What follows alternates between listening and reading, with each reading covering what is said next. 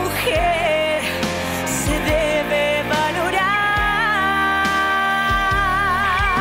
Son madres, son esposas,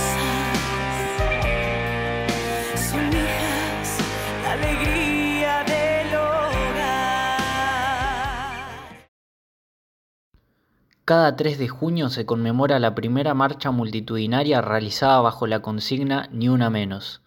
Esta convocatoria masiva fue organizada tras el femicidio de Kiara Páez, una adolescente de 14 años que fue asesinada por su novio en la localidad de Rufino, provincia de Santa Fe, y además generó el puntapié para que muchas mujeres en Argentina dijeran basta y gritaran que no se puede tolerar la muerte de ninguna más. El lema surgió como un grito de basta de un modo que a todas y a todos conmovió, ni una menos. Esa es la manera de sentenciar que es inaceptable seguir contando mujeres asesinadas por el hecho de ser mujeres o cuerpos disidentes.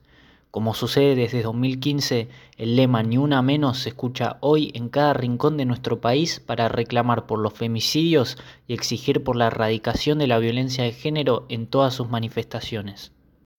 Para adentrarnos en el movimiento, nos contactamos con Valentina Saavedra, militante de la Cámpora e integrante del Parlamento de Mujeres y Diversidades, quien nos contó cómo fue su primera experiencia dentro del colectivo. Y digo, hago hincapié en el primer ni una menos porque creo que fue para muchas eh, como esa chispa que, que, nos motivó y nos encendió a sumarnos a la lucha feminista, a construir colectivamente con compañeras. Eh, y digo, siguieron viniendo los ni una menos, siguieron viniendo muchas cosas, pasó la ley de interrupción voluntaria del embarazo que ganamos en la calle, y digo, eh, lo importante que, que, fue y que es la lucha feminista en Argentina, en América Latina, para seguir eh, construyendo la sociedad más justa y igualitaria que, que soñamos muchas de nosotras.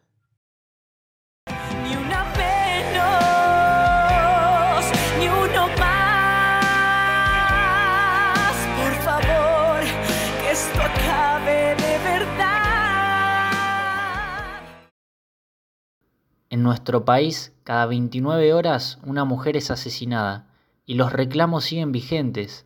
Desde aquel día histórico de hace 7 años hasta el 27 de mayo pasado se produjeron al menos 1990 femicidios, 51 transfemicidios y 191 femicidios vinculados.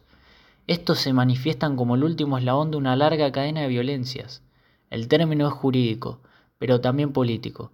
Busca desnaturalizar el machismo arraigado en la sociedad y su expresión más extrema, el asesinato de mujeres por hombres que las consideran de su propiedad. Hablamos con Marcela Ojeda, una periodista que fue de las primeras impulsoras del movimiento y quien nos dio su mirada sobre los inicios del colectivo. El primero que se hizo aquí en la Argentina es consecuencia y es parte del recorrido, por supuesto, de los feminismos y los movimientos de mujeres.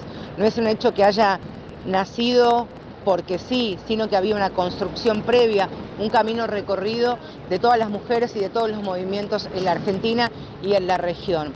Por supuesto que el Ni Una Menos de aquel año, de esa tarde de 3 de junio, fue cambiando.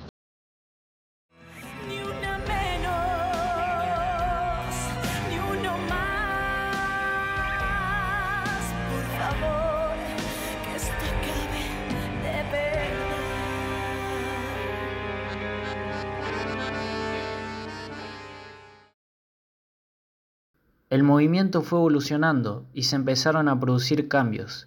Gracias a esa primera marcha, miles de mujeres pudieron salir a exclamar y decir basta. No solo eso, sino que diversas situaciones que estaban normalizadas en el pasado fueron cambiando, y principalmente por el impulso de los más jóvenes. Inde Pomerañek, una periodista de largo trayecto en medios gráficos como Infobae y Clarín y que también fue una de las organizadoras del movimiento, charló con nosotros y analizó la evolución de la problemática en la sociedad con los jóvenes. Yo diría que como lo más importante, más allá de lo que pase con lo, lo que se llama movimiento Ni Una Menos, es lo que pasó en general con la sociedad y sobre todo con la gente más joven, con los chicos más jóvenes, los chicos y las chicas, en donde la sensación es que lo que antes se naturalizaba, hoy para los más chicos ya no es eh, tan natural pensar que a la madre se le puede pegar o que a la hermana o que a la vecina, es decir, lo que antes era que se consideraba una cuestión de la vida privada de las personas, hoy los más chicos ya tienen claro que eso puede llegar a ser el, paso previo a que algo termine en un femicidio. Y me parece que si hay algo importante que logró ni una menos, tiene que ver con eso, con haber sentado las bases para que las generaciones que vienen no den por natural algo que las generaciones anteriores sí dieron.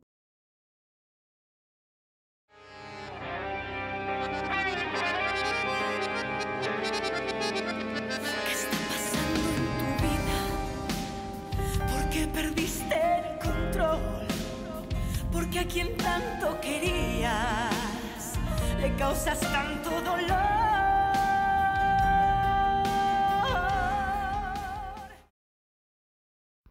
Según el Observatorio Lucía Pérez, en lo que va el 2022 hubo 156 femicidios y se registraron 135 niñas y niños huérfanos. El 60% de los agresores son parejas o exparejas de las víctimas y la mayoría de ellos utilizó armas de fuego números que asustan y que empeoran cuando se observa que muchos de los femicidas aún no fueron encontrados, otros se suicidaron y muchos esperan una condena que cada vez se hace más y más lenta. Pero la pregunta que nos hacemos todos es, ¿hasta cuándo?